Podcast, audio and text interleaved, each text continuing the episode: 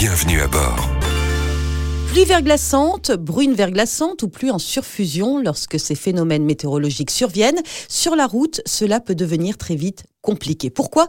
Tout simplement parce que ces phénomènes que nous redoutons ici sur Sanef 177 sont extrêmement dangereux et difficilement prévisibles. Des épisodes assez courts et en général très localisés qui surviennent lorsqu'un redout succède à un temps froid. Concrètement, la pluie se transforme instantanément en glace en atteignant le sol pour les pluies verglaçantes ou en touchant un objet comme votre pare-brise en cas de pluie en surfusion.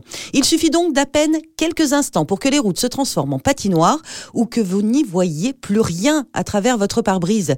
Pour ceux qui n'ont jamais vécu ce phénomène, cela peut paraître un peu exagéré et pourtant, quand cela se produit, vous vous retrouvez très vite démunis. Dans ce cas, restez bien à l'écoute du 107.7, mettez vos feux de détresse, ralentissez 50 km heure maximum, augmentez autant que possible vos distances de sécurité et évitez les coups de volant et les coups de frein trop brutaux.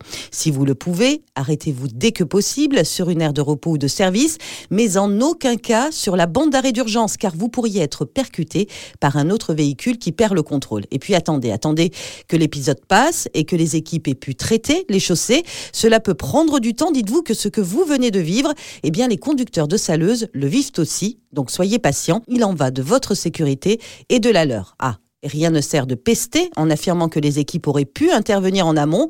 Rien ne peut prévenir le verglas qui se forme, même du salage préventif. Enfin, votre sécurité, vous pouvez la prendre en main en anticipant. Si une vigilance est déclenchée par Météo France, tenez-vous informé, voire ne prenez pas la route si ce n'est pas nécessaire.